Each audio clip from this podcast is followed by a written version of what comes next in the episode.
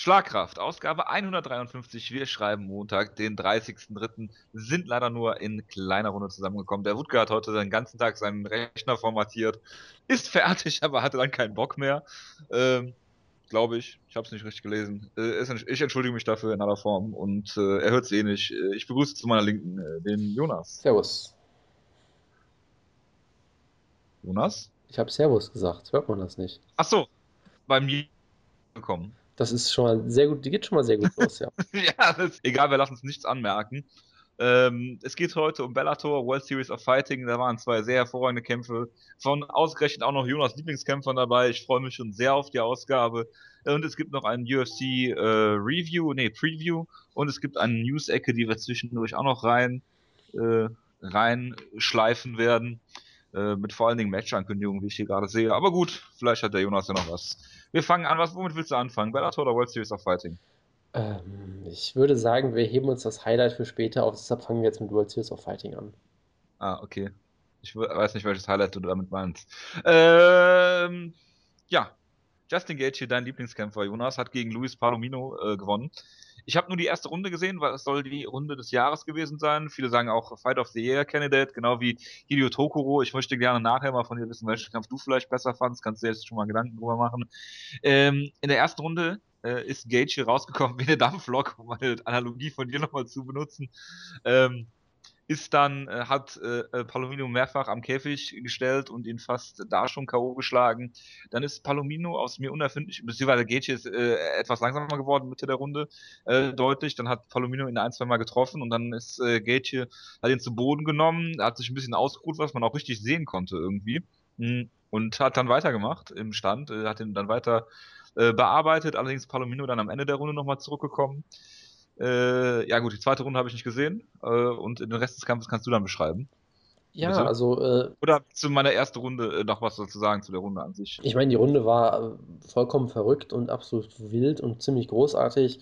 Aber ähm, was, apropos wild, Gaethje hat aber relativ viel getroffen, obwohl er so wild war. Also fast alles. Ja, ja, klar, das, äh, das, da kommen wir vielleicht gleich nochmal zu. Gaethje hat auch einen Standing äh, Rear Naked Choke Takedown gezeigt. Seien wir ehrlich, es war ein gottverdammter Chokeslam. Er hat irgendwie, ja. wollte dem, dem Undertaker Tribut zollen oder Akira Tower oder sonst wem. Er hat auch oder einen. Er hat auch irgendwie so einen, so einen ganz absurden Salto-Kick. Er hat auch so einen ganz absurden Salto-Kick gezeigt, der so absurd aussah, dass der Kommentator dann gefragt hat, ich weiß nicht, ob Gaethje jetzt ausgerutscht ist oder zu Boden geschlagen wurde, was natürlich beides vollkommen falsch war, aber okay. Ähm, es war eine wirklich spektakuläre Runde. Ähm, es wurde auch schon gesagt, dass es eigentlich wie so eine Kampfszene in so einem Hollywood-Film fast schon wirkt, also einfach so komplett unrealistisch im Prinzip, dass du sagst, die können beide überhaupt nicht so viele Strikes äh, zeigen, das ist vollkommen unrealistisch, aber sie haben es halt einfach gemacht äh, und halt, sag ich mal, wenig abwarten, wenig irgendwie äh, Taktik groß, sondern einfach wild drauf los äh, geprügelt im Prinzip. Ähm, in Runde 2 hat Palomino eigentlich relativ gut gekämpft, glaube ich. Die ist jetzt auch bei mir so ein bisschen verschwommen. Die habe ich ihm, glaube ich, sogar gegeben. Hat ihn einige Mal auf jeden Fall hart getroffen und Gaethje schien sich so ein bisschen zurückzunehmen, sich so ein bisschen zu erholen oder irgendwie sowas in der Art. Und dann hat er ihn halt in der dritten Runde wieder wunderbar gefinisht mit, im Prinzip war es ein Leckkick TKO. Der Ref hat dann aus unerfindlichen Gründen noch den Kampf weiterlaufen lassen. Den hättest du nach dem ersten Knockdown eigentlich schon stoppen können, finde ich, weil Palomino da auch wirklich komplett fertig aussah. Und äh, ist dann nochmal hochgekommen, wurde wieder zu Boden getreten mit einem Leckkick, dann gab es noch Ground and Pound. Also es war, es ist für mich so, so ein bisschen das Äquivalent zu Matt Brown gegen Eric Silver vom letzten Jahr, weil auch da war es irgendwie total absurder Kampf, totaler Actionkampf, wo ich weiterhin nicht sage, es ist jetzt nicht so Fight of the Year wird es vermutlich nicht, aber es ist gut genug, dass ich es auf meine Liste zum Beispiel aufnehmen würde, so als Tier 2 halt dann, als unfassbar unterhaltsamer Kampf, der aber vielleicht nicht ganz auf dem Fight of the Year Niveau ist, aber es hat auf jeden Fall unfassbar viel Spaß gemacht und ja, was äh, willst du ja noch dazu sagen? Du wolltest zur ersten Runde noch was sagen.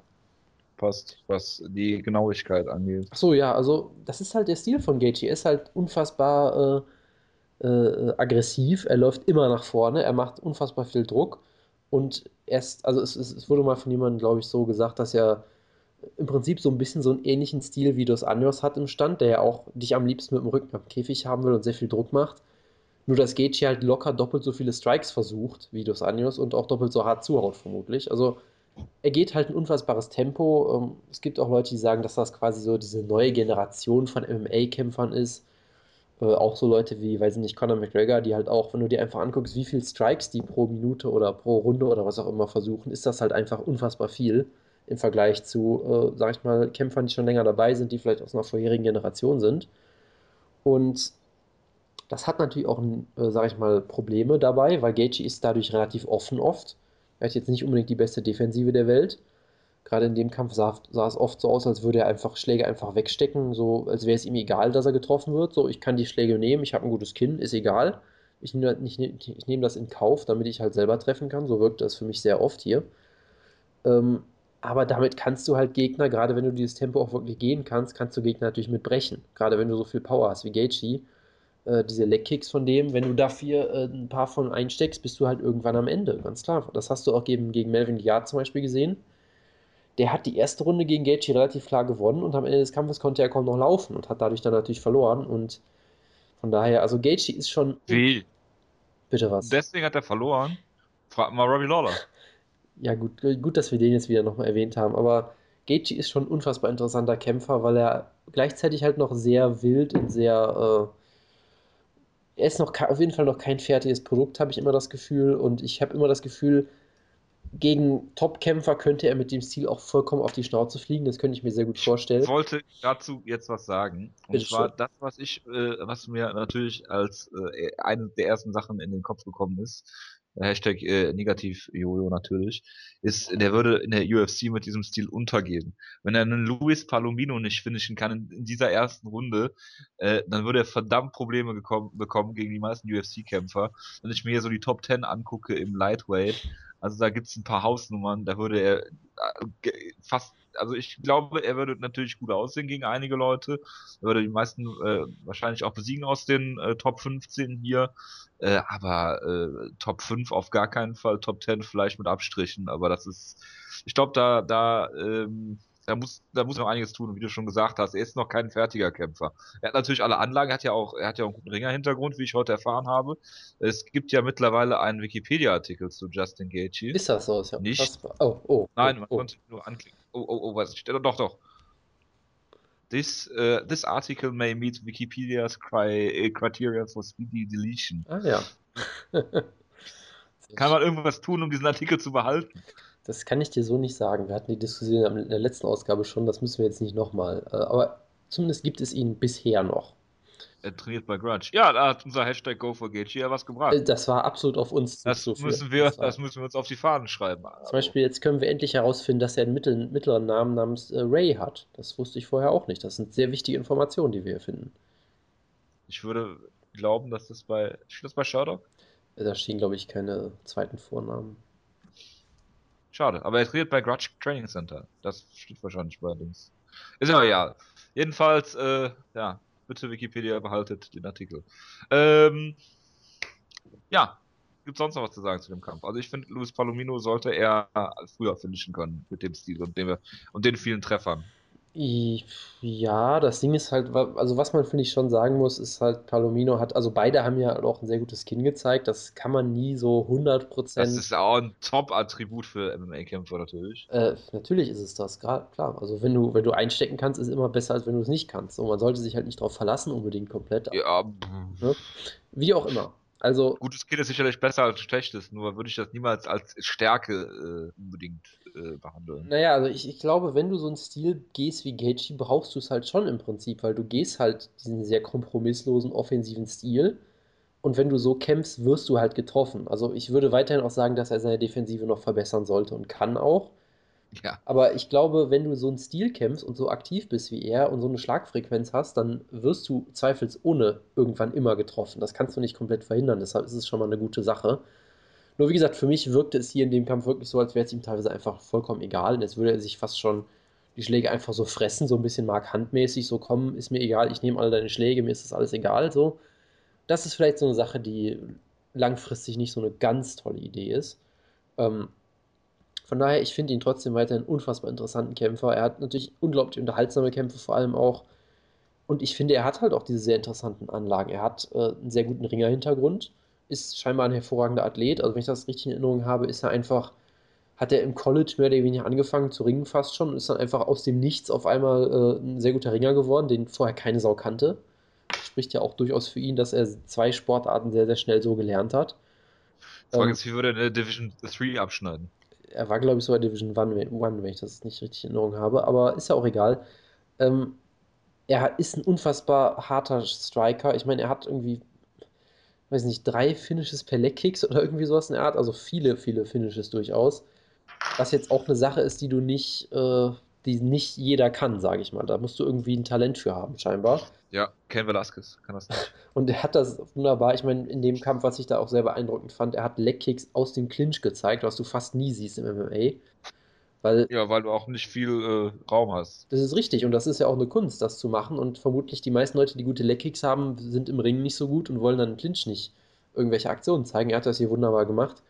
Er ist offensiv ein Riesentalent, also er hat wunderbare Kicks, hat auch äh, äh, äh Punches natürlich, geht zum Körper, hat Leg-Kicks, äh, wunderbar akkurat auch mit seinen Strikes, egal wie viele er zeigt. Also da ist er ein Riesentalent. Ähm, wie gesagt, unfassbar unterhaltsam. Mit halt einer Defensive wird er noch arbeiten müssen, aber ich könnte mir auch durchaus vorstellen, dass er in der UFC einfach manche Gegner komplett äh, überran, überrennen könnte, so mit dem Stil. Wie gesagt, deshalb, ich, ich bin sehr gespannt, wie es weitergeht. Ich freue mich drauf, ihn hoffentlich bald in der UFC zu sehen, weil ich traue ihm jetzt sehr viel zu. Ob er jetzt Champion wird oder Top 5 Kämpfer, weiß ich auch nicht, aber Top 10 könnte ich mir durchaus gut vorstellen. Aber das auch meine Einschätzung. genau, es ist halt eine offene Frage. Es kommt halt viel darauf an, äh, was für Gegner er kriegt, wie er sich weiterentwickelt und so weiter und so fort. Aber aktuell ist er auf jeden Fall ein, eines der interessantesten und unterhaltsamsten Talente, das man sich überhaupt so angucken kann. Von daher würde ich immer empfehlen, mir Kämpfe von Justin Gaethje anzugucken. Ich lese gerade auf Twitter, Jamie Warner has had 20, 30 plus concussions, ignored his doctor's advice and fought, uh, fought Dober despite suffering an additional concussion nine days prior. Ähm, das die Frage, die, die ich mir da stelle. schockiert mich jetzt nicht unbedingt.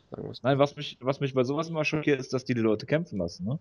Also, dass es keine Tests gibt, die jemanden auf eine Gehirnerschütterung testen. Ich weiß nicht. Kannst du nicht sagen, dass man das Tage danach noch auf einem CT oder einem MRT nicht feststellen kann, wann wer wie wo eine Gehirnerschütterung hatte? Da kann ich nichts zu sagen, weil ich davon keine Ahnung habe. Natürlich nicht. Tja. Gut, äh, machen wir mal weiter mit dem Coleman Event und da sollte eigentlich das Rematch epischen Ausmaßes stattfinden. Matt Hamill gegen äh, Thiago Silva. Thiago Silva hatte jetzt seinen zweiten World Series of Fighting Kampf gebucht und ist aus dem zweiten rausgegangen kurzfristig. Ähm, somit haben sie, glaube ich, 30 Kämpfe geändert auf der Card insgesamt, wenn ich jetzt richtig verstanden habe. Und Eddie Arismendi ist rausgenommen worden hat äh, Show und Win Money gekriegt, also äh, sehr hervorragend für ihn. Ähm, Teddy Holder hat gekämpft dann gegen Thiago Silva und äh, ja, ich habe das Finish gesehen, ist ziemlich brutal ausgenockt worden, Thiago Silva, wir haben uns alle sehr gefreut. Ich habe mir auch die ganze Zeit überlegt, soll ich das jetzt noch gucken, diesen Kampf, in der Hoffnung, dass Thiago Silva ausgenockt wird? Weil ich dachte mir halt so, Thiago Silva sollte das Ding eigentlich gewinnen, aber er ist jetzt ja, also Short-Notice-Kämpfe sind halt immer gerade mit so extra Short-Notice. Genau, und ich denke mir halt... frag mal einen Rick Story, der mal von einem Charlie Brandeman besiegt wurde. Genau, ich denke mir halt auch so, Thiago Silva war ewig weg, äh, war immer schon relativ anfällig im Stand, da könnte einiges passieren, hab's dann nach drei Sekunden ausgemacht, hab dann eine Minute vorgespult und da lag er schon am Boden und ich habe mich gefreut. Also wunderbares Timing hier und es war auch kein, sag ich mal, Lucky Punch, One Punch, was auch immer. Der hat auch vorher schon ziemlich gute Schläge gelandet.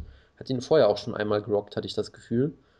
Äh, dann hat Thiago Silva ihn einmal mit, mit, einer rechten war es, glaube ich, erwischt. Er ist dann durch den Käfig gewankt, hat sich dann auch nochmal gefangen, hat ihn dann ausgenockt. Der Ref war scheinbar auch kein großer Freund von Thiago Silva, hat ihn dann irgendwie dreimal äh, ausgenockt lassen, weil er irgendwie den Kampf einfach nicht stoppen wollte, egal wie lange es dann noch weiterging. Dann gab es irgendwann die Stoppage. Man könnte jetzt über Schläge auf den Hinterkopf vielleicht reden. Das war mir in dem Moment relativ egal, muss ich zugeben. Hast dich sogar gefreut, eigentlich? Das würde ich jetzt vielleicht so weit würde ich nicht gehen, aber es hat mich auf jeden Fall gefreut, dass Thiago Silva verloren hat. Ähm, ich würde jetzt trotzdem nicht sagen, dass es jetzt eine Sternstunde des Sports war, weil in der idealen Welt hätte er diesen Kampf einfach nie bekommen. Aber wenn man ihn schon buckt, dann ist es mir so lieber, als wenn er das scheiß Turnier auch noch gewinnt oder so. wo jetzt Teddy Holder in der nächsten Runde ist. Ja, ist doch absolut großartig. Wir soll, der hat auch noch keinen Wikipedia-Artikel. Äh, Hashtag Go for Teddy. Absolut, ja. Das ist das nächste große, große Movement, was wir hier einrichten werden. Ja. Und dann kommt bei der nächsten World Series of Fighting Geschichte äh, David Branch gegen Oni Marks dazu. Gut, äh, Ed Wild West hat gegen Timur Valiev verloren. Der, Ziemlich brutal. Der, der Wilde Westen hatte gegen den Wilden Osten keine Chance. Äh, gegen den Dagestani äh, wurde er komplett zerstört. Es war wirklich sehr, sehr heftig. Er wurde einfach komplett deklassiert, wurde mehrmals gerockt, zu Boden geschlagen, dann am Ende gefinisht. Das war eine wirklich starke Leistung von Valiev. Ich kannte ihn vorher ehrlich gesagt nicht so wirklich. Äh, sah hier aber wirklich im Stand stark aus. Trainiert auch bei äh, Jackson Winklejohn war es, glaube ich. Und dementsprechend scheint mir das ein durchaus interessanter Kämpfer zu sein. Und den jetzt gegen, oh, gegen Marlon Moraes zu sehen oder so, hätte ich durchaus Lust drauf. Ich würde jetzt noch nicht so weit gehen, dass ich ihn jetzt in den Himmel hype, aber äh, er sah in dem Kampf auf jeden Fall gut aus. Ein, es sah in dem Kampf gut aus, seine anderen Gegner kenne ich alle nicht, aber hey, stell ihn halt gegen Marlon Moraes, wäre sicher unterhaltsam. Ob er da gewinnt, ist nochmal eine ganz andere Frage, aber unterhaltsam wäre es bestimmt trotzdem. Gut. Okay. Und dann äh, kam, äh, also beziehungsweise war der Opener Clifford Starks gegen Jack Hume mit der äh, Szene des Abends eigentlich. Es gab einen Doppel-Low Blow, ein Knie in die Eier simultan und beide sind umgefallen. Also eine sehr schöne Szene. Wir haben es auch auf unseren äh, diversen Kanälen äh, verlinkt und äh, es, es, sieht sehr interessant aus. Am Ende hat Clifford Starks gewonnen bei Arm Triangle. Ich habe es nicht gesehen, aber diese eine Szene ist schon sehr lustig. Ja, also ich meine, besser kannst du diese ganze Promotion eigentlich nicht zusammenfassen als in diesem einen 5 Sekunden langen GIF. Ich meine, das fasst World Series of Fighting einfach perfekt zusammen. Beide ist versuchen. so schlimm? Ja, schon ziemlich. Beide versuchen ein Knie, trifft sich beide gegenseitig in die Weichteile, klippen parallel um. Es ist einfach nur eine großartige Szene gewesen. Muss man sich mal angucken. Ja, absolut. Hast du die Previews geguckt? Ich hoffe nicht. Äh, nein, wir müssten jetzt ja eigentlich ein Update machen mit den äh, über die Männer ja, mit, den, mit den Mafia-Namen. Ich aber sagen. ich habe, also kannst du gerne machen, ich habe davon nichts gesehen. Ich habe davon auch nichts gesehen. Nein, ich wollte nur sagen, so gut wie alle Leute, die wir letzte Woche und ich bin dafür gelobt worden. Ich freue mich natürlich sehr, wenn ich unterhalten kann mit den Namen im, äh, bei den Prelims. Ähm, die Madrid-Brüder haben leider verloren. Ah. Isra Israel Aquino hat verloren. Erik Regen hat verloren. Ist ziemlich brutal ausgenommen worden. Das habe ich sogar gesehen. Das ist ja, das ähm, ist ja schlimm hier die Mafiosi, äh, Jimmy äh, Spicciusa und äh, Joseph äh, Gigliotti haben beide gewonnen. Hervorragend. Dan Huber hat auch gewonnen. Ja, und äh, ja. Ja, sehr Nur mal so als Update der Vollständigkeit. Ein also. sehr wichtiges Update und ich danke dir dafür. Sehr, sehr gerne. Wir machen direkt weiter mit äh, Bellator. Und da kam es zum Rematch Markus Galvao gegen Joe Warren. Auch hier habe ich nur äh, das ich gesehen. Und es war eine Niba. Äh, und Joe Warren hat geschrien und dann äh, hat der Ringrichter den Kampf beendet und es gab, äh, ich habe gelesen, Kontroverse und ich habe gelesen, Joe Warren hat sich aufgeregt und hier und da. Aber man muss dazu sagen, in sämtlichen Regel-Meetings äh, vor dem Kampf wird gesagt, wenn du schreist, bricht der Ringrichter ab. So. Ja, aber das ist doch, das ist doch Joe Warren scheißegal. Ja, das ist mir aber nicht scheißegal, weil er hat halt Pech gehabt. Dann soll er halt, äh, soll er halt nicht schreien. Ne? Äh, für mich klarer Sieg für Markus Gavau, keine Kontroverse und nichts. Und er ist jetzt äh, ist er Champion, ja. Ja, ist klar. Ja, ich meine, selbstverständlich war das ein klarer Sieg für ihn. Also der Kampf generell ja. war eigentlich ganz unterhaltsam. Runde 1 war auch nicht schlecht. Äh, Warren hat natürlich wieder mit seinem Ringen ist teilweise einfach wild nach vorne gerannt, hat ein paar Takedowns geschafft. Äh, Galvao konnte auch einige stoppen hat sogar Joe Rowan einmal zu Boden genommen. Das war auch ganz unterhaltsam. Und dann gab es halt diese wunderbare Rolling Knee Bar. Ähm, Warren natürlich in der typischen Joe Warren-Aktion tappt nicht, sondern verliert mit dem Schrei. Und ich würde, ich könnte mir sogar vorstellen, dass ihm, dass ihm das auch vollkommen klar war, dass er damit verliert. Und dass er es trotzdem so ein bisschen macht, um sein Gesicht zu wahren oder sowas. Ne? Also ist halt klar, er, der Kampf wird unterbrochen, er springt natürlich sofort auf, beschwert sich bei allen Leuten, die er irgendwie bekommen kann, hat er schon scheinbar im Interview auch noch gemacht. Ich habe mir das Interview jetzt nicht angeguckt, ja, ja, weil ich, das wohl auch noch gemacht. Weil ich von, von Joe Warren eigentlich nichts nicht mehr als unbedingt nötig sehen möchte mittlerweile. Ähm, also hat halt alles in seinen Kräften Stehende versucht, um Galvao irgendwie den Sieg schlecht zu machen, was halt ziemlich assig ist, wie ich finde. Aber gut, so ist halt Joe Warren, das ist jetzt nichts Neues. Ähm, also ja, Joe Warren, ich bin froh, dass er den Belt los ist. Er ist ein unfassbarer Unsympath. Ich meine, klar, er spielt irgendwie ein Gimmick und bla bla bla, aber trotzdem ist es halt eine Nervensäge. Und für Galvao freut es mich halt auch sehr, weil er ist halt seit Ewigkeiten schon bei Bellator, verbessert sich immer wieder. Hat, wie gesagt, schon einige Probleme gehabt. Er hatte den ersten Kampf gegen Warren, den er damals schon hätte gewinnen müssen, ganz klar. Ähm, die Niederlage gegen Alexis Villa war damals, glaube ich, auch so ein bisschen umstritten. Er hatte dann seinen ersten Title-Shot, wo er noch gegen seinen, seinen Trainingspartner und Teammitglied antreten musste und dann auch noch brutal ausgenockt wurde. Also es war auch ein furchtbar unangenehmer Kampf, glaube ich, für alle Beteiligten irgendwie. Ja, und deshalb freut, freut mich halt, dass er jetzt endlich, äh, endlich äh, mal einen schönen Moment hatte, hier den Titel gewonnen hat. Das Problem ist für ihn halt, ich glaube, es wird darauf hinauslaufen, dass er wieder gegen, gegen Eduardo Dantas seinen Titel verteidigen muss und dann wird er, glaube ich, wieder ausgenockt. Aber gut, für, für hier und jetzt war es ein schöner Moment. Genau. Ja, äh, sollen wir den Common Event jetzt besprechen? Ich meine, viel gibt es ja nicht mehr zu sagen. François Camon hat gewonnen, wie François Camon gewinnt. Und aus irgendwelchen mir unerfindlichen Grund hat Ryan Couture gegen Dakota Cochran gewonnen. Hast du das gesehen? Äh, er hat ihn submitted, das, das Finish habe ich wohl gesehen. Er hat halt, ich glaube, Cochran hat einen Takedown versucht, dann hat er halt äh, gesprawlt, hat sich den Rücken geschnappt, Rear Naked Joke, fertig. Das war halt relativ standardmäßig so. Wie man das häufiger mal sieht. Ist jetzt auch nicht weiter erwähnenswert. Also, ja, dann müssen wir wohl, bitte? Kommen wir zum Main Event der Herzen, ja. Ja, absolut. Jojo, ich habe gehört, du hättest eine Geschichte zu der Show. ich habe eine Geschichte, ich habe was heißt Geschichte? Ähm, ich bin äh, in der Nacht von Freitag auf Samstag äh, nach Hause gekommen, äh, relativ spät und habe gedacht, okay, 3 Uhr, bist noch nicht müde, machst mal Bellator an. Guckst du mal, was gerade dran ist. War natürlich Elsie Davis gegen Hideo Tokoro gerade am Start. hast du extra so arrangiert, da bin ich mir ganz sicher. Ja, ja, ich habe meinen Wecker gestellt. Klar, genau. Du hast extra die, die Zeit kalkuliert, die du brauchst, um wieder nach Hause zu kommen und dann den, ja, den genau. Rechner anzumachen. Damit Halbe du, Stunde vor der Tür gewartet. Genau, damit du rechtzeitig. Aber ich meine, du wirst es natürlich nie zugeben, das ist ja okay. Du hast ja, du hast ja on air immer so dieses Gimmick, dass du Tokoro nicht magst. Ich möchte das jetzt nicht kaputt machen. Bitte! aber aber äh, ich, ich, ich weiß, wie es wirklich ist. Ich bin, schon, ich bin schon sehr stolz auf dich, dass du das, äh, dass du das live geguckt hast, extra für Tokoro. Das ist schon, ist schon stark von dir. Ich, ich werde ja. ich werd das nicht vergessen. Ich bin sehr begeistert. Nein, ich habe mich auch sehr gefreut, dass Toko nicht ausgenockt worden ist, wie bei diesem äh, Dream-Kampf damals. Ja, la, la, la, la, la, la, la. Was der erste Toko-Kampf war, ich glaube, ich gesehen habe. Ähm, ja, äh, ich habe den, ich habe es dann live gesehen, äh, habe dann keinen Bock mehr gehabt auf Joe Warren, bin dann ins Bett gegangen. Äh, ich habe nicht mehr großartig viele Erinnerungen an den Kampf. Ich war sehr angetan von Hideo Tokoro äh, weil er, ich glaube, jedes Bein, was ihm irgendwie entgegengereckt wird, äh, greift und dran zieht. Äh, es waren sehr viele schöne Sequenzen dabei, Jonas. Du wirst das jetzt äh, in einer halben Stunde locker zusammenfassen. Ähm, ja, ich äh, berichte mal von dem Kampf. Ich war etwas schlaftrunken, deswegen habe ich nicht mehr so viele Erinnerungen. Aber das soll natürlich auch dein, äh, dein, dein Segment jetzt sein. Ich werde dich versuchen, nicht zu unterbrechen. Ah, das ist, das ist lieb von dir. Ähm, als erstes sollte man vielleicht nochmal den Artikel erwähnen, den ich geschrieben habe nach der letzten Ach, Ausgabe, ja, wo ich äh, mich so in Rage geredet habe über Toko, dass ich dachte, Mensch, da könnte ich eigentlich einen Artikel drüber schreiben, was ich dann auch gemacht habe. Dass, dass ich im Impressum stehe auf unserer Seite und du sämtliche YouTube-Videos in den Artikel reinknallst. Ja, so bin ich halt. Das ist, das ist dann dein Problem. ich ich habe dir gesagt, du sollst, genau. ich habe dir gesagt, du sollst drüber gucken. Wenn du die nicht entfernst, bist du selbst schuld. So. Nee, also. Ja, ja, ich meine, äh, der Grund, warum ich erst um 3 Uhr nach Hause gekommen bin, ist, dass die Polizei auf mich gewartet hat vor der Tür. Das äh, würde sehr viel erklären. Ja, aber dann hast du gesagt, Leute, ich muss jetzt Hideo Tokoro gucken. Können wir das morgen wieder regeln? Und dann.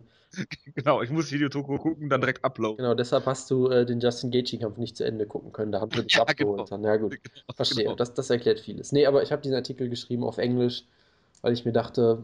Komm mal auf Englisch, gut, dass du nochmal dazu sagst. Warum nicht? Ähm, und ich habe den Artikel dann geteilt. Auf Twitter ist er sogar ziemlich gut angekommen, muss ich sagen. Das hat mich sehr gefreut. Ein paar Leute haben ihn direkt weiter geteilt.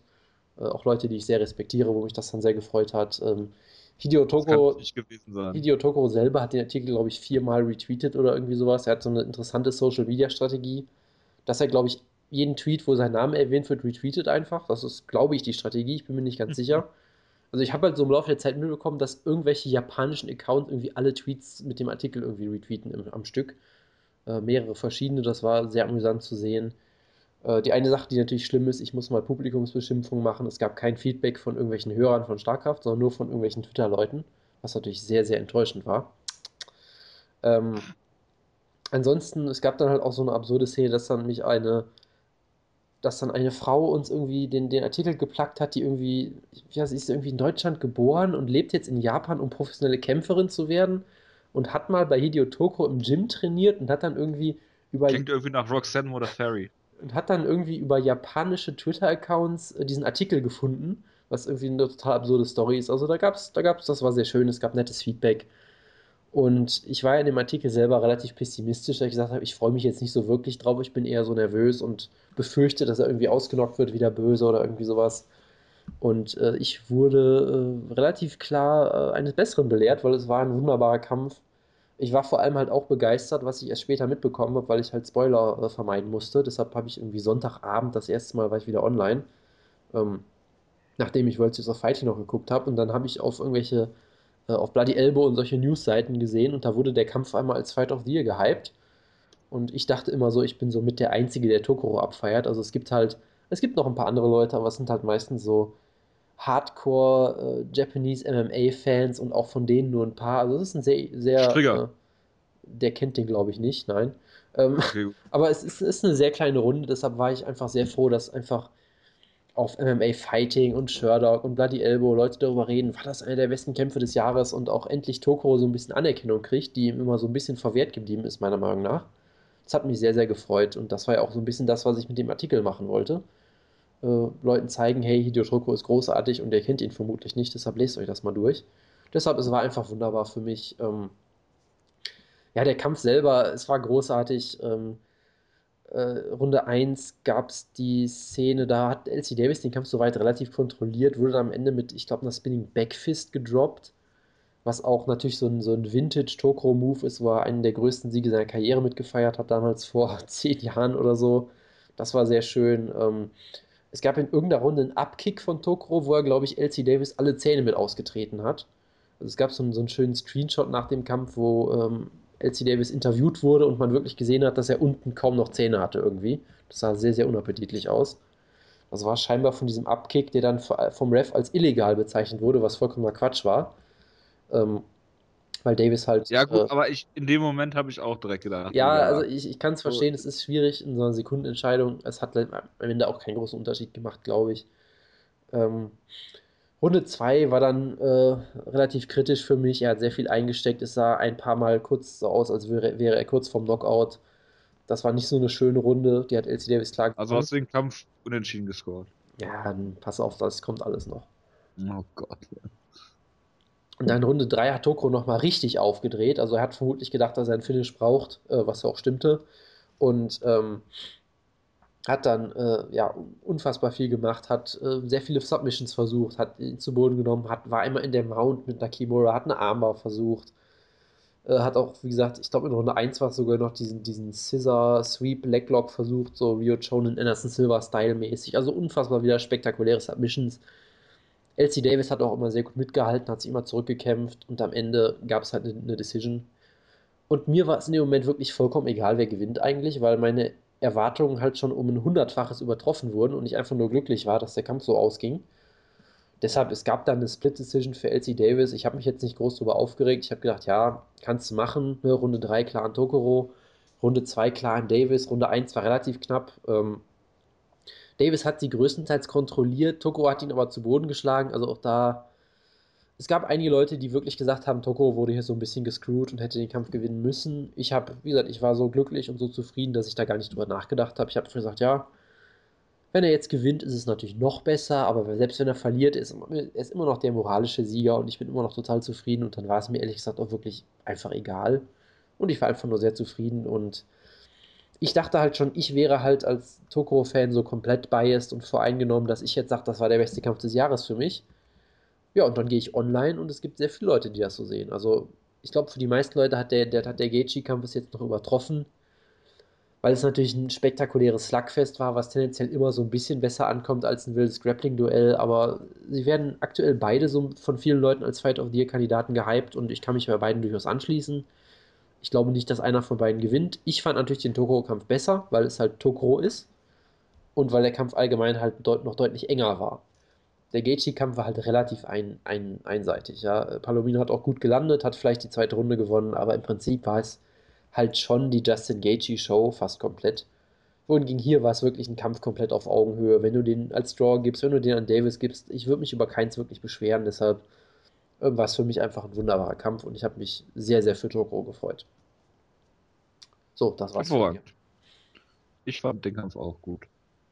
Das Ganz unvoreingenommen habe ich das natürlich gesehen und mich gefreut. Auch für dich, Jonas. Ach, das, das kann ich hier auch on-air zugeben. Das ist ja eine, eine wunderbar harmonische Ausgabe. Das ist ja unfassbar. Ja, schrecklich.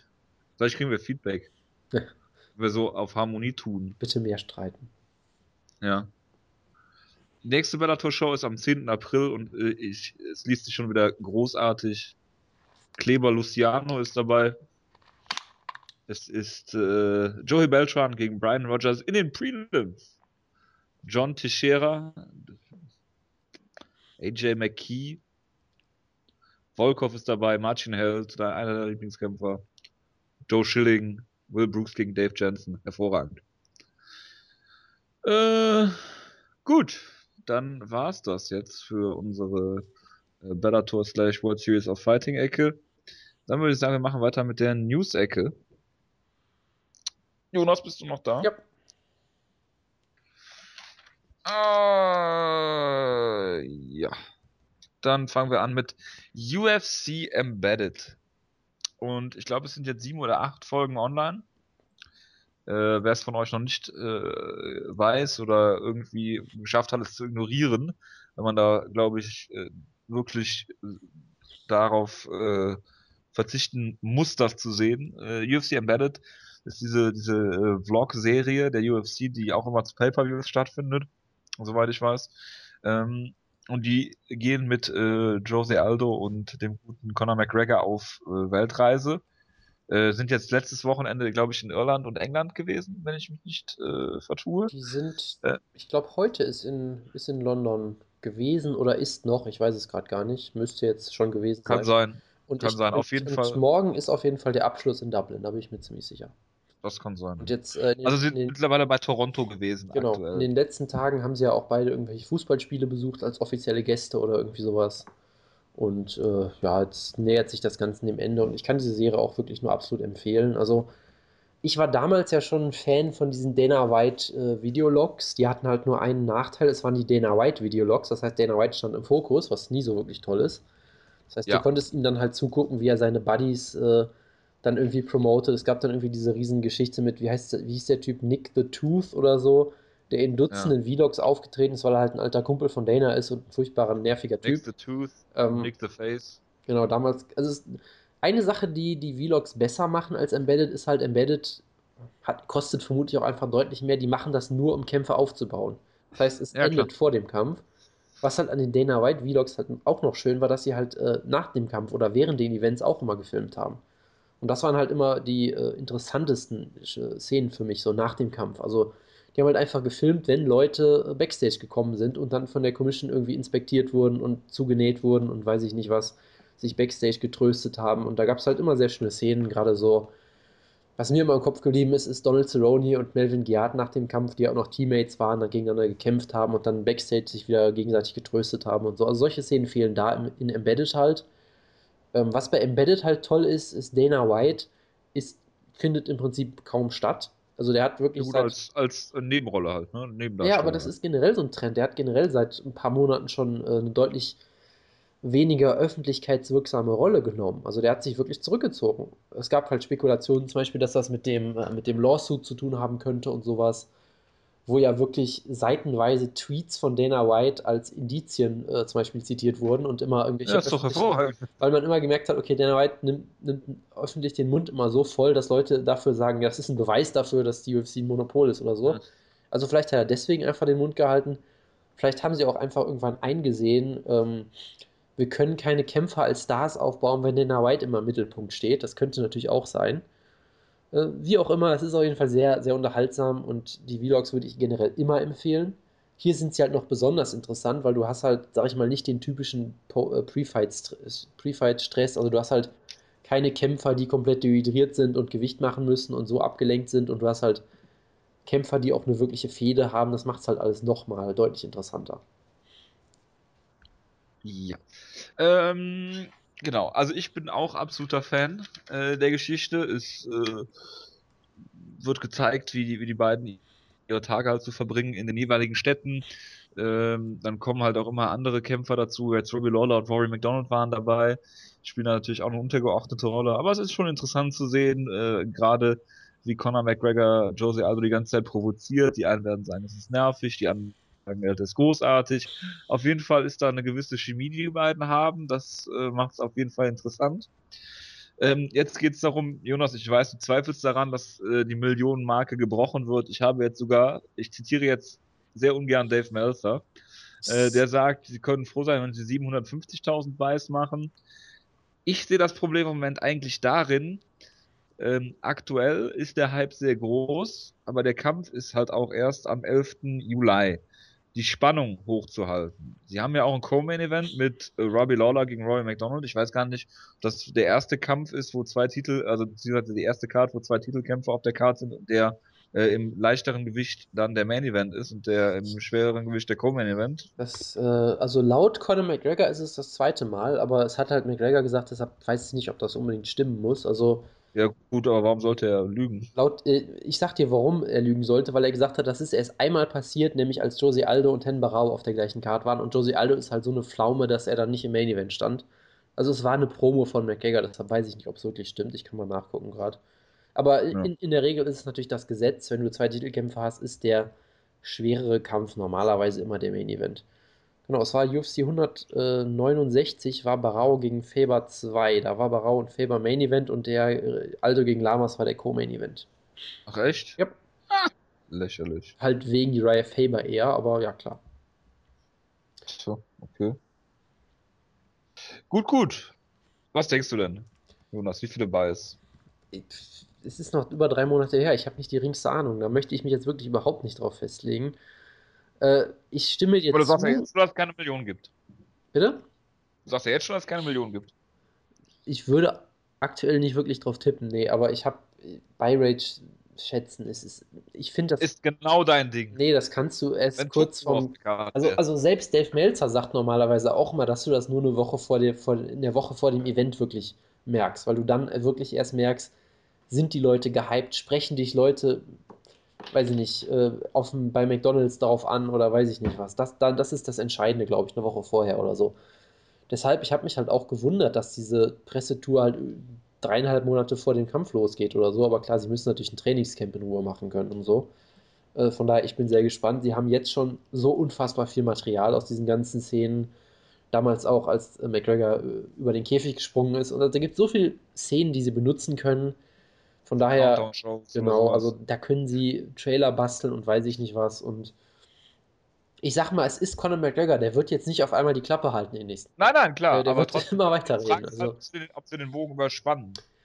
Es könnte sein, die Befürchtung hatte ich bei Jones gegen Cormier auch damals, als der Kampf äh, dann verlegt werden musste. Da, hat's ja, da ist es ja auch nicht so gekommen. Aber, da ist dann, da, aber dann ist es ja erstmal ruhig geworden und dann halt wieder. Genau, das, ich, ich, würde halt auch vermuten, dass es jetzt eine Weile lang sich jetzt erstmal wieder, was, wieder, auf andere ja. Shows konzentrieren und es dann halt so richtig, so, so ein bisschen auf Sparflamme weiterkocht und dann irgendwann so wieder richtig losgeht, würde ich jetzt auch mal tippen.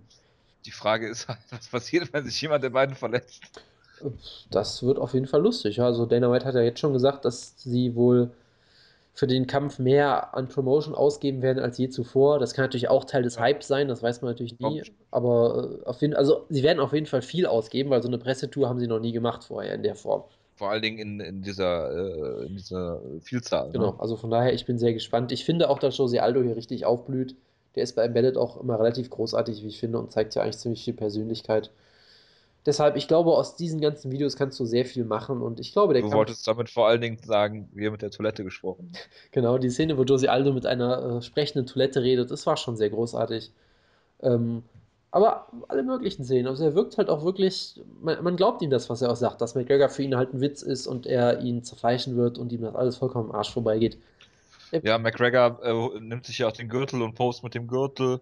In der aktuellen Ausgabe, Jonas, äh, gibt es sogar einen Körperkontakt der beiden. Das ist unfassbar, ja. Also von daher. Ich will ich jetzt nicht zu sehr spoilern, ne? Äh, aber ja, die Ausgabe ist jetzt für mich ruiniert, Dankeschön. Ja, kein Problem. Nee, aber ähm, ich bin sehr gespannt, wie es weitergeht. Und äh, die, also die Embedded-Serie sollte man sich auf jeden Fall angucken, aber die kann man sich auch vor dem Kampf nochmal angucken. Also von daher, die kann man sich auch in zwei Monaten noch angucken. Die ist zeitlos. Das äh, ist zu hoffen, ja. Gut, dann machen wir mal weiter mit Brandon Sharp. Was für ein genialer Übergang. Brandon Sharp will jetzt ins Light Heavyweight gehen. Ja. Super. Das ist doch großartig. Also es, es gab ja, es gab da ja wird er nicht mehr ganz so hart getroffen. Genau, ich habe auf Twitter auch so eine Frage gesehen, so, äh, wer sollte der erste Gegner von ihm werden? Und die Antwort war, wer auch immer ihn dazu überredet hat, ins Light Heavyweight zu gehen. äh, äh, das ist, glaube ich. Fabio äh, Maldonado. Also ich, ich freue mich natürlich auf Brandon Sharp gegen, äh, gegen das Hippo oder solche Kämpfe. Das wird ganz groß. Brandon Sharp gegen Ryan Jimmo, da gibt es sehr viel Potenzial für ganz tolle Kämpfe. Brandon Sharp gegen Nikita Krylov, also da, da ist, da, da geht sehr viel, würde ich sagen. Ja, Nikita Krylov wird ihn halt auseinanderschrauben, ist klar. Mit dem Brazilian Kick natürlich, ganz klar. Natürlich. Natürlich. Ähm, Hector Lombard ist jetzt für ein Jahr gesperrt worden. Was auch sehr hervorragend ist. Dann haben wir äh, äh, Eric Prindle, Jonas, steht hier auf meinem Zettel. Eric Prindle, Ja, das äh, Schlagkraftmaskottchen lange Zeit gewesen. Es ist, es ist jetzt keine News im eigentlichen Sinne vermutlich, aber Ich- ja, das war noch relativ neu, ich, dass du auf der Facebook-Seite von Eric Prindle dein Unwesen treibst. also es ist, es ist alles öffentlich, das möchte ich nochmal betonen, ja. Also Eric Prindle hat eine Facebook-Seite, ich kann sie nur empfehlen. Er ist, Leider ja. Er ist ein sehr großer Catch-Wrestling-Fan, was ich auch niemals erwartet hätte, aber okay. Und er postet halt immer wieder ganz lustige Sachen. Jetzt hat er zum Beispiel eine vermutlich ja durchaus gut gemeinte Kampagne gestartet. Ich weiß nicht, ob er das alleine gemacht hat oder ob da irgend, irgendwer dahinter steht, aber es ist eine Kampagne gegen ähm, Übergewicht bei Kindern, war es, Ja. glaube ich. Und er hat halt sich tolle Fotomotive Ja. ausgedacht, wo er seine, also irgendwer hat einen Kuchen gebackt oder gekauft. Ich hoffe, seine Frau hat den Kuchen nicht auch noch gebackt, gebacken. Und dann hat er sich Handschuhe angezogen, hat den Kuchen zerschlagen und wollte damit symbolisieren, dass er äh, äh, gegen ungesundes Essen kämpft. Und das sind, also es sind, Eric Prindle ist halt einfach ein großartiger Typ. Es sind sehr, sehr lustige Fotos rausgekommen. Wir haben die auch auf, auf Facebook und Twitter gepostet. Guckt sie euch einfach Ein an. Glück. Guckt sie euch einfach an, folgt Eric Prindle auf Facebook, ähm, seid nett zu ihm und es ist, es ist ein sehr unterhaltsamer Typ. Und der wird auch demnächst irgendwo einen Kampf in Japan haben, hat er gesagt. Ich bin sehr gespannt, wo, weil es, glaube ich, keine Promotions mehr in Japan gibt. IGF. Aber das wäre natürlich, das wäre natürlich super, wenn er zu IGF geht. Ist mir auch egal, ob er da wirklich MMA macht oder auch Pro Wrestling. Ich würde mir natürlich alles angucken. Natürlich. Uneingeschränkt alles gut finden. Genau. Was haben Bama und TNA nicht gemeinsam? Uh, verrat's mir, ich habe keine Ahnung. Einen TV-Deal mit Spike TV. Bama, die äh, führende britische äh, MMA-Promotion, aus der schon so Stars wie Tom King Kong Watson aus Team Schlagkraft hervorgegangen sind, äh, haben jetzt einen TV-Deal mit äh, Spike. Und äh, werden da wohl ab, ich weiß nicht, in zwei Wochen ist die nächste Show oder so, oder Ende April, äh, werden da jetzt im US-Fernsehen laufen. Finde ich eine sehr interessante Entwicklung eigentlich. Weißt du, zu was für. Sendezeiten das ist? Ja, das ist Samstagnachmittag, glaube Okay. ich. Weil sie, also generell hat Spike das bei der Bellator-Show auch groß aufgebaut, dass sie jetzt die Friday Night Fights haben, wo sie einfach gesagt haben, äh, Leute, guckt Freitag einfach Spike TV, da gibt es irgendwie immer Kämpfe, scheinbar. Und es ist auch vollkommen egal, was die Sportart ist. Also manchmal hast du halt Bellator, dann hast du manchmal dieses, ich glaube, Premier Boxing heißt es, diese, diese Boxveranstaltung, die es das jetzt gibt. Und du hast halt Glory. Also äh, Spike will sich da als Kampfsportsender etablieren. Ist auch eine inter interessante Strategie. Also was ich zum Beispiel öfter schon mal gehört habe, ist, dass zum Beispiel ähm, Bellator-Shows auf diesen typischen MMA-News-Seiten kaum Traffic ziehen, aber es ja trotzdem von einer Million Leute geguckt wird oder so. Also die, die Spekulation dahinter, die man oft hört, ist, dass quasi Leute, die Bellator gucken, vielleicht noch nicht mal irgendwie MMA- oder UFC-Fans im engeren Sinne oder sowas sind, sondern halt einfach, sondern einfach Genau, Leute, die einfach irgendwie den Fernseher anmachen wollen und Freitagnachts irgendwelche Kämpfe sehen wollen. Und dann könnte das natürlich ein sehr interessantes Konzept sein von Spike TV, wenn sie einfach sagen, Leute, macht einfach freitags an, ihr kriegt immer irgend, irgendwo auf die Fresse. Der, der, die Sportart selber ist ja erstmal egal, scheinbar für, für die meisten Fans. Ja, Ähm, und dann kriegt ihr noch so ein bisschen Crossover, er kriegt noch Melvin Manoff bei Bellator und äh, Joe Schilling.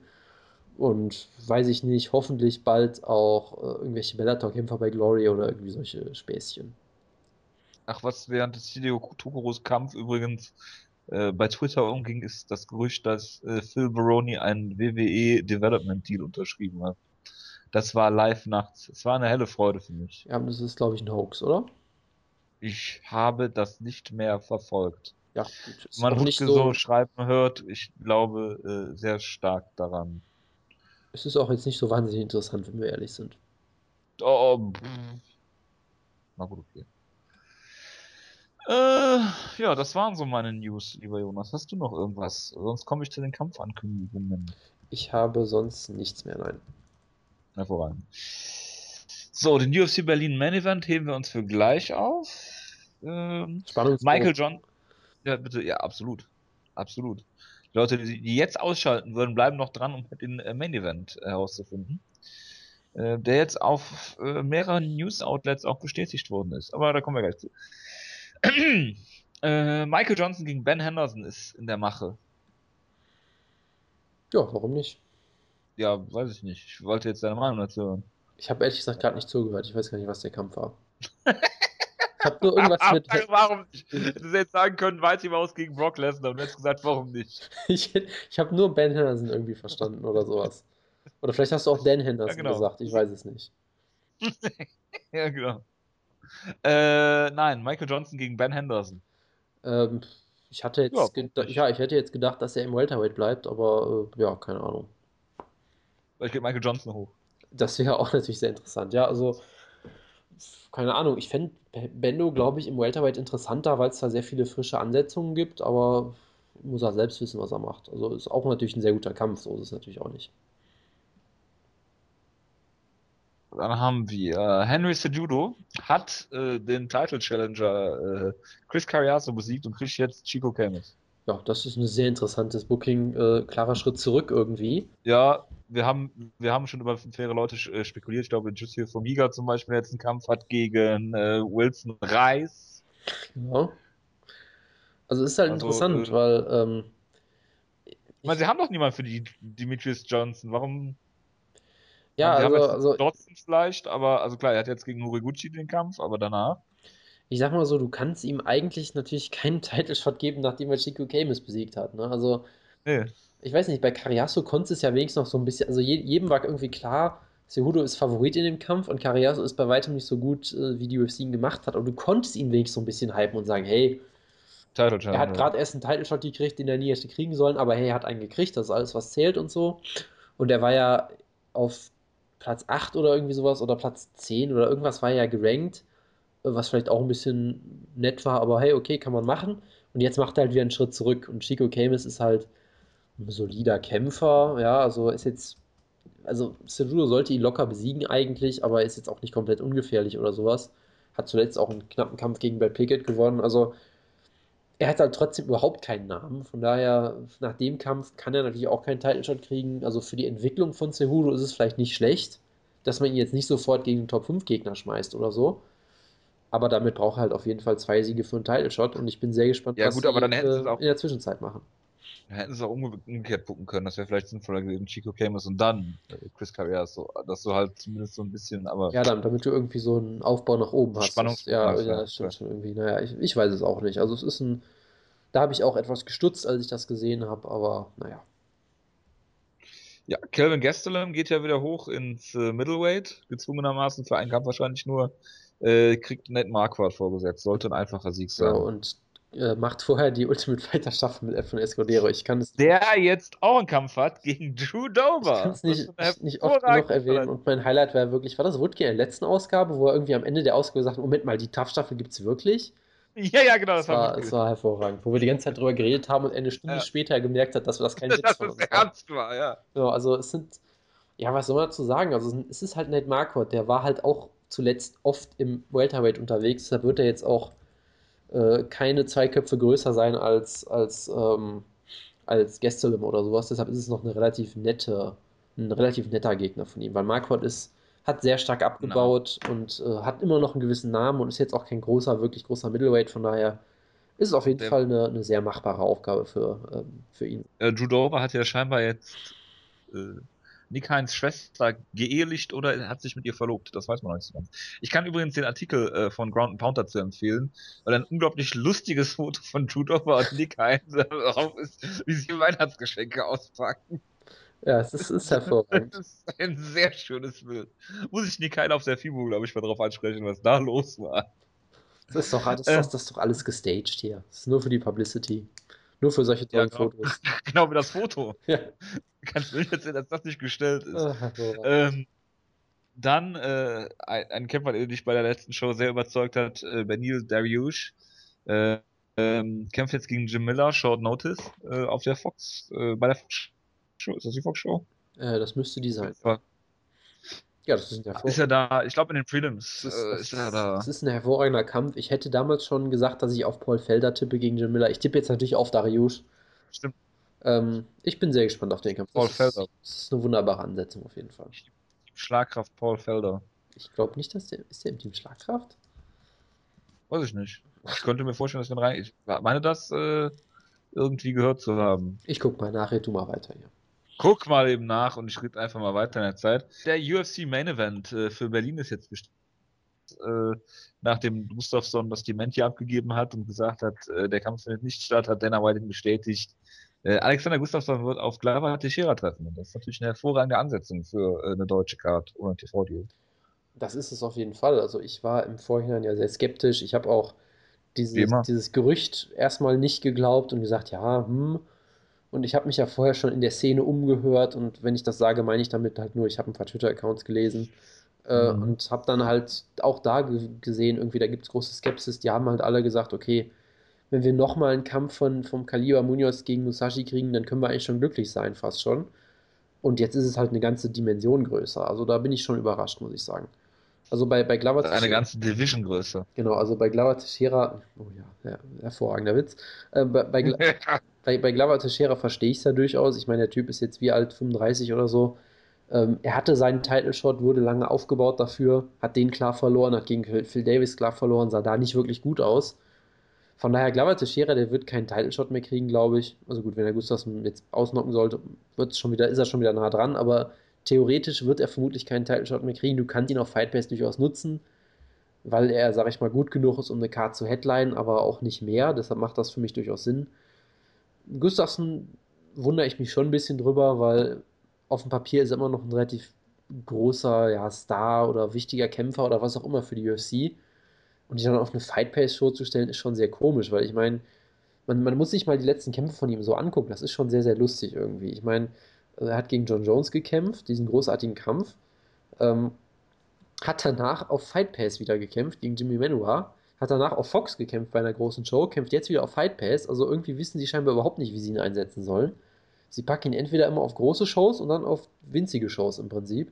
Ich finde es ein bisschen verwunderlich, aber nur ja gut, ich will mich nicht beschweren, weil ich bin froh, dass wir. Ich gerne einen anderen Main Event haben. Nee, ich bin, sehr, ich, bin, ich, bin, ich bin sehr froh, dass wir äh, so einen tollen Main Event haben ich würde Gustafsson nicht auf Fight Pass stellen, weil ich sagen würde, der ist immer noch, klar, er hat jetzt gegen Rumble verloren, ne? klar, aber er ist immer noch relativ jung, ist immer noch so äh, sicherlich einer der großen Kämpfer für die Zukunft der Division immer noch. Den würde ich jetzt nicht auf Fight Pass begraben wollen, aber hey, äh, mir soll es recht sein, ich freue mich sehr auf den Kampf und ich bin äh, jetzt schon zufrieden mit der Karte. Jetzt fehlt nur noch Maximo Blanco und dann bin ich restlos zufrieden. Ja, natürlich. Maximo Blanco, gegen wen würdest du dir Maximo Blanco wünschen? Äh, Clay Guida. Also wenn er gegen Mr. Finland kämpfen würde, würde ich, glaube ich, vor Freude explodieren. Ja.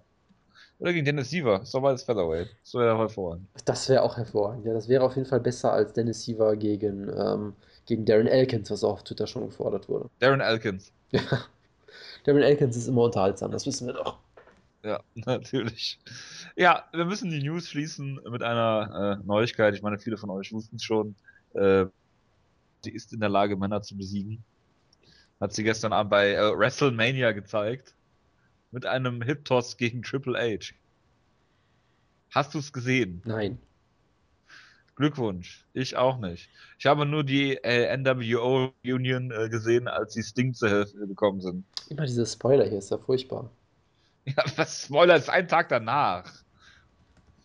Kirche im Dorf lassen. Oder wolltest du noch WrestleMania ungespoilert gucken? Äh, hatte ich jetzt nicht vor, nee. Okay, schade. Tja. Ich hätte dich jetzt gerne gespoilert. Ah, nee, der Wutke hat mich gespoilert letztens. Drew Dober Kampf, na, egal.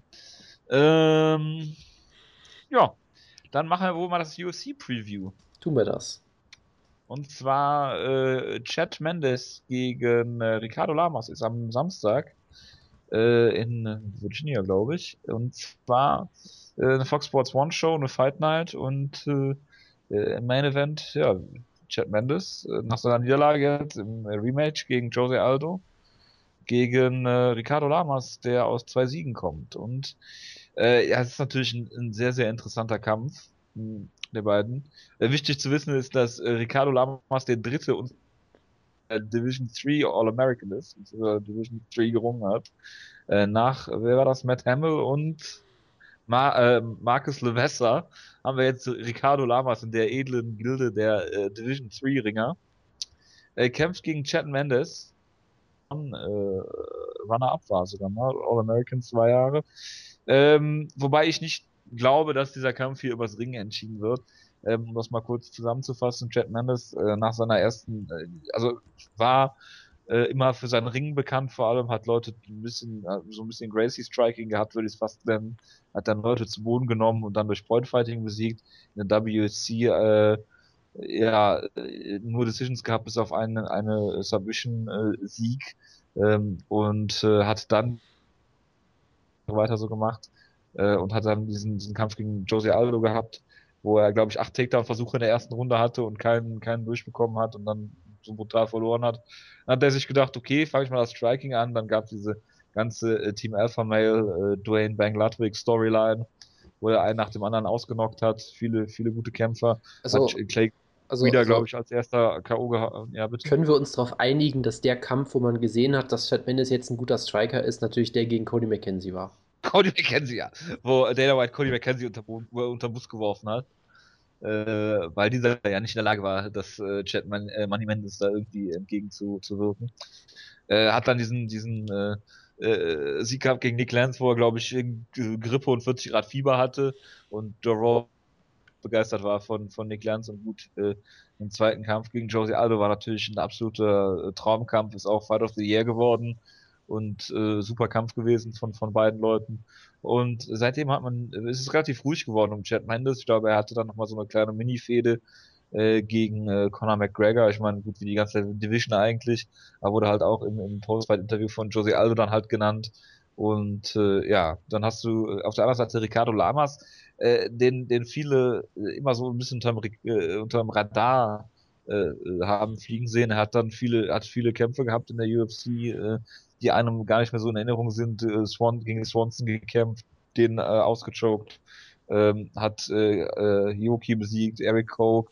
Dann hat er im Jose Aldo Kampf eigentlich gar nicht als, als Jose Aldo abgebaut hat, das hat er immer noch gut mitgehalten. Ähm, hat dann Hakan Diaz besiegt, der gefährlicher Mann ist und dann vor allen Dingen diesen äh, Kampf gegen Dennis Bermudes, wo du halt gesehen hast, was Dennis Bermudes halt irgendwie noch fehlt. Und so, ähm, ja, ist von, von, von ist halt blind nach vorne gelaufen, im Prinzip, wie Dennis Bermudes das immer macht und wofür wir natürlich auch lieben. Ähm, da hat, hat Ricardo Kapital rausgezogen. Und ich weiß auch nicht, was ich von dem Kampf so richtig halten soll. Ähm, ich glaube, dass viele Leute Ricardo Lamas unterschätzen. Ähm, ich halte ihn für einen sehr, sehr guten Mann im Featherweight, den, den niemand so richtig am Zettel hat. Ähm, äh, Chad Mendes dagegen weiß man, was er kann. Er hat jetzt dieses unglaubliche Striking noch dazu bekommen. Jetzt, ich weiß nicht, ob er noch mit Ben Ludwig trainiert. Manche Leute haben dann trotzdem noch Ben Ludwig, obwohl er Alpha Mail verlassen hat in die Ecke. Also abschließend kann man sagen, äh, ich glaube, viele Leute unterschätzen Ricardo Lamas. Ich glaube, dass er hier äh, Chad Mendes einen guten Kampf liefern wird. Dennoch würde ich hier auf äh, Chad Mendes tippen. Entweder per ähm, K.O. in der vielleicht zweiten, dritten Runde oder halt, dass er eine Decision gewinnt. Aber ich glaube, viele Leute sehen den Kampf zu eindeutig bei Mendes. Äh, ich glaube, dass es ein harter Kampf wird äh, und dass Lamas hier viele Leute überraschen wird. Ja, also du hast das schon eigentlich sehr gut erklärt. Äh, eine Sache, die ich zu Chad Mendes noch gerne sagen würde, äh, von wegen Gracie Striking und so, was ich halt immer so interessant fand früher, ist, er hatte immer schon diese Anlagen. Der hast du schon ganz früh in seiner Karriere eigentlich gesehen. Äh, schon ganz am Anfang seiner Karriere hast du eigentlich gesehen, der hat eigentlich gutes Striking, der hat Power, der kann gut boxen, aber er macht's halt nicht. Also selbst gegen so Leute wie Hani Yaya damals, äh, der halt ein reiner Grappler ist, den hat er trotzdem zu Boden genommen, wo halt die einzige Chance, die Yaya hat, ist am Boden und Mendes hat ihn einfach zu Boden genommen, weil er nicht mit ihm striken wollte, obwohl Yaya halt nicht striken kann und so. Also die Anlagen hatte er immer schon, dann wurde er von Aldo ausgenockt und dann schien er zum ersten Mal wirklich Vertrauen in sein Striking zu haben und daran auch zu arbeiten und also ich weiß nicht, früher schien er vielleicht einfach nicht dieses Selbstvertrauen im Stand zu haben oder hat einfach automatisch immer seine Takedowns gezeigt oder was auch immer. Und seitdem ist er einer der besten Striker der Division geworden. Also er hat halt ist relativ klein, ist sehr kompakt, sehr explosiv, hat dadurch sehr viel Power, macht das aber auch richtig, richtig gut technisch. Ich meine, er hat Jose Aldo auch gerockt, was glaube ich, hat das jemand schon mal vorher geschafft? Ich weiß es gerade gar nicht. Mark Hominick. Der hat ihn nicht im Stand gerockt, glaube ich, nee. Ist ja auch egal. Ja, aber Boot. Ja, weiß ich nicht. Also wie auch immer. Auf Auf jeden mit Fall, dem auf jeden Fall hat er sehr, sehr Da hätte gut. ich jetzt gerne mal meinen. Auf, auf jeden Fall hat er sehr, sehr gut mit Aldo mitgehalten. Es war ein hervorragender Kampf. Und ich halte Mendes immer noch für die klare Nummer 2 der Division. Ich würde gegen jeden auf ihn tippen, außer gegen Aldo. Ich würde auch sagen, dass er Frankie Edgar vermutlich besiegt. Ich würde äh, sagen, dass er McGregor besiegt. Also, es wären spannende Kämpfe, aber ich halte Chad Mendes schon für unfassbar gut. Und äh, du hast oft gesagt, dass Lamas hier von vielen vermutlich unterschätzt wird. Ich werde einfach mal diese Rolle jetzt füllen, weil ich glaube, ich werde ihn wieder unterschätzen, wie ich es oft tue. Äh, weil ich ja auch äh, gegen Dennis Bermudez auf äh, Bermudez getippt habe, recht klar. Das habe ich auch gemacht. Ähm, von daher, ich mag Ricardo Lamas eigentlich sehr gerne, weil er hat halt eine wunderbare Siegesserie damals gehabt. Er hat sich nach oben gearbeitet, ist ein sehr, äh, arbeitet sehr hart und verbessert sich immer und ist ein sehr guter, gut ausgeglichener Kämpfer. Also er kann eigentlich alles ziemlich gut. Er kann ziemlich solide striken, aber ist jetzt kein Elite-Striker. Kann ziemlich gut ringen, ist aber kein wirklicher Elite-Ringer. Und das Beste, was er vermutlich hat, ist wirklich sein Grappling. Also er hat wunderbares Ground and Pound. Das hast du gegen Eric Koch damals gesehen. Der hat ihn wunderbar äh, aus der Guard ausgenockt mit, mit Elbows, war es, glaube ich, damals. Ähm, er hat auch wunderbare Submissions, das hast du gerade bei Bermudez gesehen. Da hat er wirklich ihm mit dem Jab, war es, glaube ich, gerockt und ist sofort auf diese Guillotine draufgesprungen, hat das in Sekundenbruchteilen ausgenutzt und diese, diese Chance auch gesehen. Das ist, glaube ich, seine größte Stärke. Das Problem ist halt, was bringt ihm das gegen Chad Mendes? Ne? Also den wird er, glaube ich, nicht zu Boden kriegen. Er wird ihn wohl kaum in der Guillotine submitten. Das äh, glaube ich nämlich auch nicht. Gut, das gleiche hat man mit Abstrichen auch gegen Bermudez gesagt. Hat man auch gesagt, ja gut, Bermudez ist auch der bessere Ringer und im Stand vermutlich besser. Ja, gut, Ja. aber Bermudes, Bermudes weigert sich halt zu ringen. Naja, von daher, also ich sage weiter, dass Ricardo Lamas wirklich verdammt, verdammt gut ist. Trotzdem sehe ich hier keine Chance für ihn in dem Kampf, weil er halt gegen Chad Mendes kämpft, der für mich eigentlich fast überall besser ist. Also er hat jetzt vielleicht nicht besseres Ground Pound und besseres Submission Finishes, okay, aber sonst, Ja, gut, wenn du Dinge suchst, findest du Dinge, ne? genau, also sonst sehe ich ihn überall vor, vorne. Ich sehe ihn als besseren Striker, er hat mehr Power, besseres Ringen, um Lichtjahre besser und ich glaube, er wird ihn hier ausnocken, aber es könnte durchaus ein guter Kampf werden und wie gesagt, Lamas hat sich so einen Kampf verdient und ich bin gespannt, was er hier zeigen kann. Er wird sich ja gut vorbereitet in den Kampf gehen, aber ich glaube, am Ende wird Mendes ihn doch klar besiegen. Hervorragend. Gut. Dann äh, kommen wir zum Co-Main-Event. Auch ein interessanter Kampf eigentlich. Du hast natürlich gesagt, dass der Rest der Karte scheiße ist. Habe ich das Dem- gesagt? Das hast du gerade im Vorlauf gesagt. Oh, okay. Ich habe es aufgenommen. Leugnen es nicht. Mist. Ähm, und zwar haben wir da ähm, Jorge Masvidal gegen Al Quinter. Das ist ein, ein Kampf, glaube ich, der, der bei vielen unterm Radar schwebt. Aber wenn man sich mal so vor Augen führt, was die beiden in letzter Zeit so alles gemacht haben. Masvidal bin ich ja sowieso ein Fan von, seit seinem äh, Titelkampf gegen Gilbert Melendez, was ein absolut furchtbarer Kampf damals bei Strikeforce war. Er hat es geschafft, dass Melendez sehr schlecht aussah im Filmkampf. Genau, und er selber auch. Ja, das ist sicherlich. Oh, es war sehr gut. Ähm, hat äh, eine, eine Siegesserie gestartet jetzt von drei Siegen gegen durchaus gute Gegner. Äh, hat ähm, Wilcox besiegt bei Strikeforce noch, Tim Means, Chiesa. Äh, ich hatte ihn auch vorne gegen äh, Rustam Habilov, war glaube ich, die Meinung hatte ich exklusiv, aber pff, war mir dann egal. Äh, Healy besiegt, äh, Cruikshank besiegt und James Krause besiegt, also das ist sich durchaus gut. Ist ein unangenehmer äh, Striker mit einem komischen Stil eigentlich. Äh, viele kennen ihn noch aus diesem Tobi äh, Imada äh, Inverted Triangle äh, Finish, das er damals nehmen musste. Ähm, kämpft gegen Alaya Quinter, der ähm, jetzt auch drei Siege Siegesserie hat gegen äh, Rodrigo Dam, okay, ähm, soll er soll er haben, gegen Ross Pearson und gegen Joe Lawson hat ja diese Mitch Clark Niederlage, okay, wo auch immer die herkommt.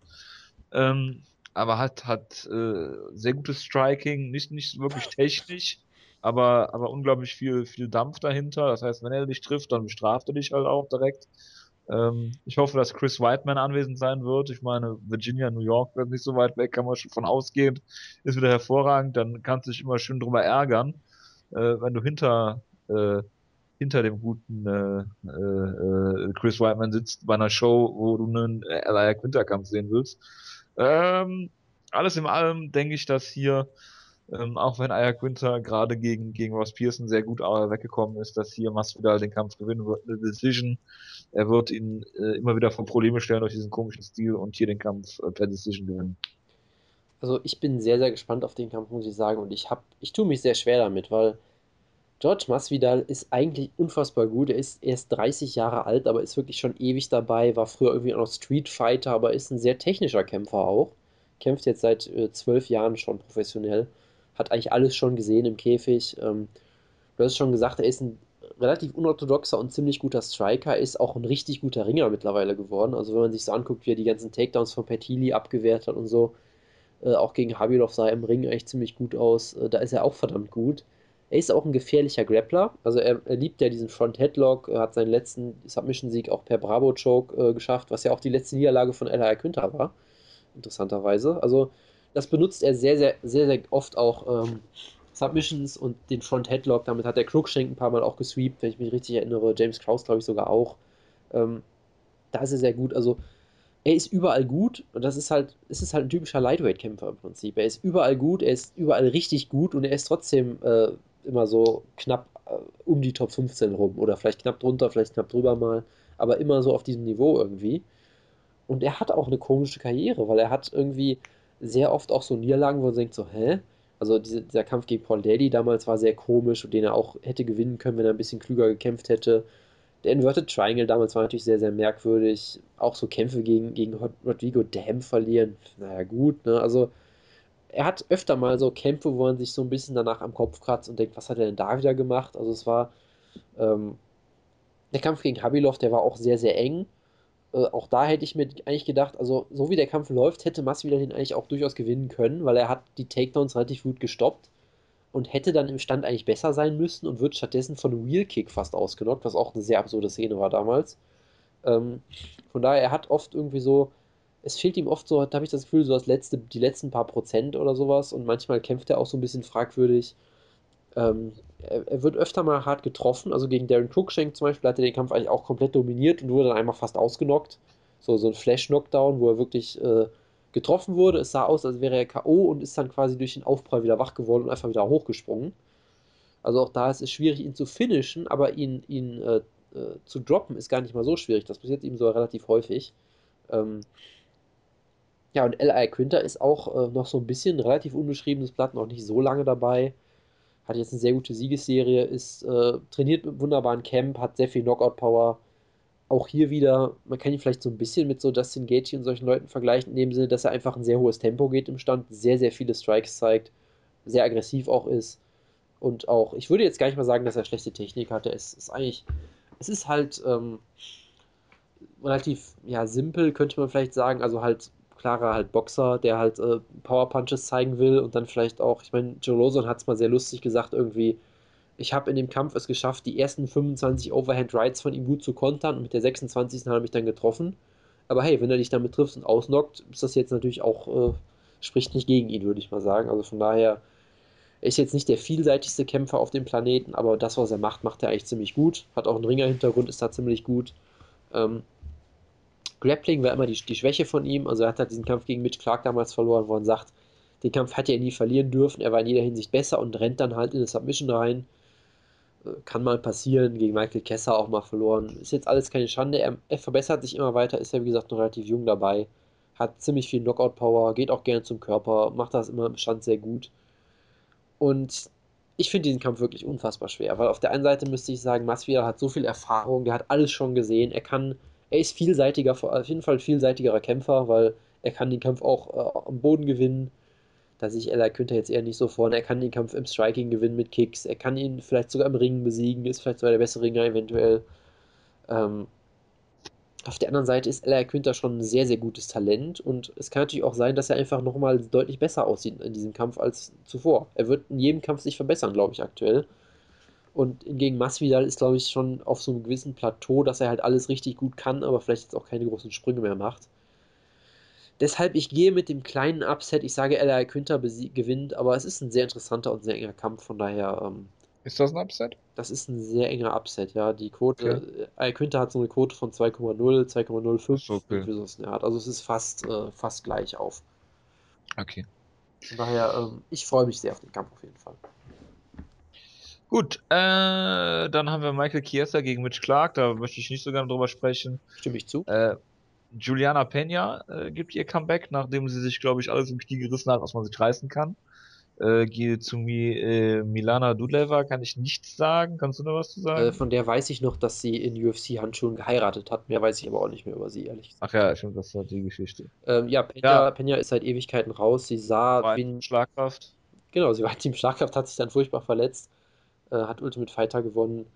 Äh, sah da immer wie ein richtig gutes Talent aus, weil sie halt noch sehr, sehr jung ist. Sie ist jetzt erst 25. Ähm, hat jetzt, es kann eigentlich schon alles relativ gut, scheint eine sehr gute Athletin zu sein, scheint alles relativ gut zu lernen. Ich meine, hat ein paar Submission-Siege, hat ein paar TKO-Siege, also schien sich da sehr gut zu entwickeln und jetzt hat sie halt seit November, äh, Ende November nicht mehr gekämpft, 2013 wohlgemerkt. Deshalb ist jetzt auch die Frage, wie kommt sie zurück? Also eigentlich halte ich sie für die bessere Kämpferin und ich denke, sie sollte hier gewinnen, aber nach so einer schweren Verletzung, man weiß es halt nie so genau, deshalb bin ich auch da mal drauf gespannt und ja, ja, äh, hast du eigentlich nachgeguckt, ob Paul Felder in Team Schlagkraft ist? Er ist nicht in Team Schlagkraft. Das ist ein Skandal. Tja. Äh, gut, dann haben wir noch Clay Guida gegen Robbie Peralta. Gut, das ist dann ein Gimmikampf für Clay Guida, den sollte er mal gewinnen jetzt mal langsam.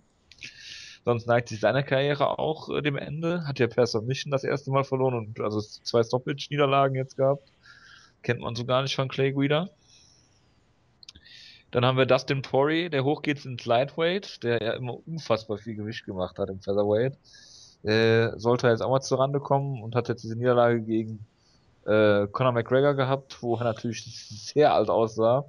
Kämpft gegen äh, Carlos Diego Ferreira, äh, zu dem ich relativ wenig sagen kann, außer dass er ein Third Degree Black Belt bei Atos Jiu-Jitsu ist, was ein sehr gutes Jiu-Jitsu-Team ist. Wie sich das auf sein MMA auswirkt, kann ich nicht sagen. Er hat äh, da, letztes Jahr hat er drei Kämpfe in der UFC gehabt, von denen ich mich an keinen einzigen erinnern kann.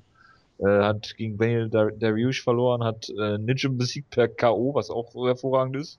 Und äh, für so einen Jiu-Jitsu-Player und hat Colton Smith besiegt, der nicht besonders gut ist. Ähm, ja, warten wir mal ab. Aber ich denke schon, dass, dass der Kampf dafür gebuckt ist, dass Poirier ihn outstrikt und dann den Kampf so gewinnt. Äh, wobei Poirier's Striking ist natürlich auch so ein bisschen mit Vorsicht zu genießen. Jetzt nicht das Schlechteste, aber auch nicht das Beste. Logischerweise kommt er meist über Grappling, aber das sollte hier Tunis vermeiden, wenn er den Kampf hier äh, locker gewinnen will.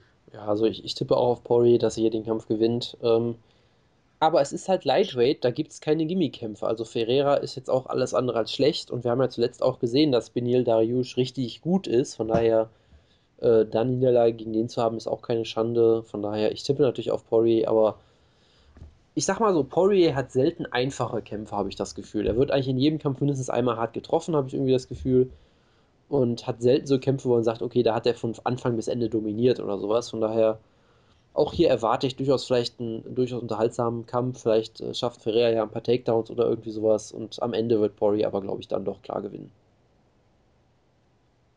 Gut, dann haben wir noch Liz Camouche, die langsam mal auf den grünen Zweig kommen muss, weil sie jetzt in den letzten vier Kämpfen äh, 1 und 3 ist. Hat äh, gegen Ronda Rousey diesen ähm, ersten Frauen-Main-Event in der UFC gehabt, glaube ich, war es damals, vor zwei Jahren. Hat dann Jessica Andrade besiegt und dann gegen Alexis Davis äh, verloren gegen Misha Tate. Äh, kämpft jetzt gegen Lauren Murphy, die bisher einen Kampf in der UFC hatte, gegen Sarah McMahon, den ich nicht gesehen habe, weil ich auf dem Rückflug von Amerika war. Ich weiß nicht, du was zu sagen kannst, aber ist natürlich auch äh, Invicta-Veteranin.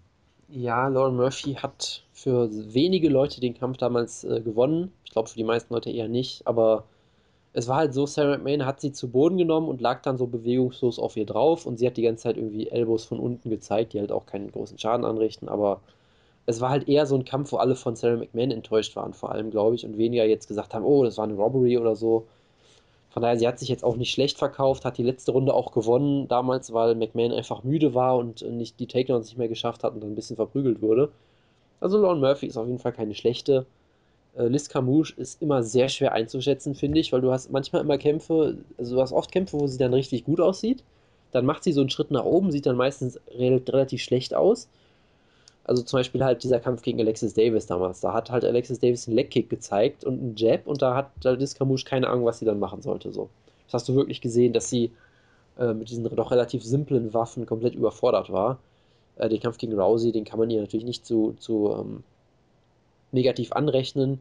Gegen Misha Tate sah sie eigentlich auch ziemlich gut aus, hat da für viele Leute auch gewonnen. Also es war halt auch so ein Kampf, die ersten beiden Runden hat Camouche für manch, manche Leute gewonnen. Die dritte Runde hat sie auf jeden Fall verloren. Für manche Leute auch eine 10-8-Runde. Also da gab es auch Leute, die haben gesagt, äh, Camouche hat den Kampf 29-28 gewonnen. Für manche war es ein Draw, für manche war es ein Sieg für Tate. Also auch da eine enge Niederlage, auch keine Schande.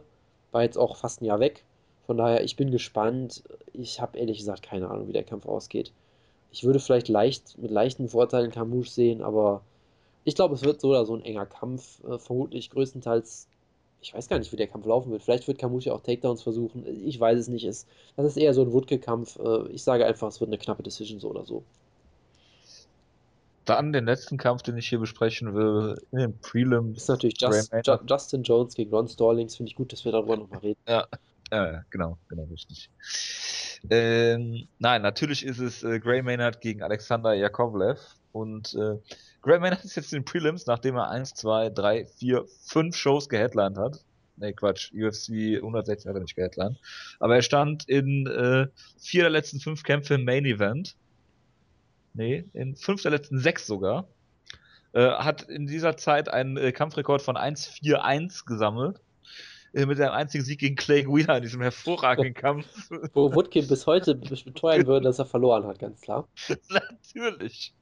Ja, und hat jetzt drei Niederlagen in Folge. Bisher in seiner Karriere hat er, hat er nur einen, einen Kampf verloren äh, gehabt, davor gegen Frankie Edgar den zweiten und dann hat er jetzt TJ Grant äh, gegen TJ Grant, gegen Nate Diaz und gegen Ross Pearson alles per K.O. verloren, was natürlich äh, sehr, sehr schlecht ist eigentlich. Und Alexander Jakovlev äh, Jonas, äh, du hast sogar mal äh, ein Autogramm von einem seiner Gegner äh, auf der FIBO abgestaubt. Christian Eckerlin hat er besiegt, 2011 bei M1. Unfassbar.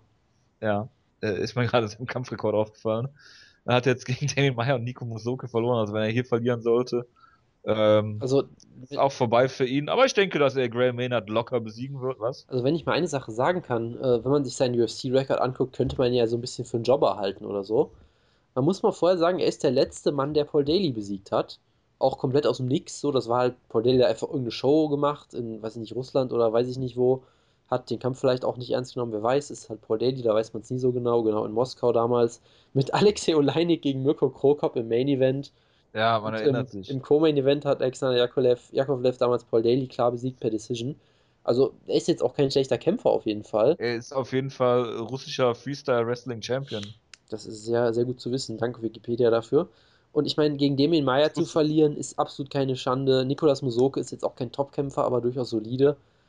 Und äh, was ich halt interessant finde, äh, Graham Maynard ist Underdog in dem Kampf, was dann schon ein sehr tiefer Fall ist auf jeden Fall. Also haben wir jetzt rausgefunden, was das für eine Gewichtsklasse ist mittlerweile? Ist es, ist es, äh, geht er runter ins, ins Lightweight, Jakovlev, oder? Ja, klar. Gut.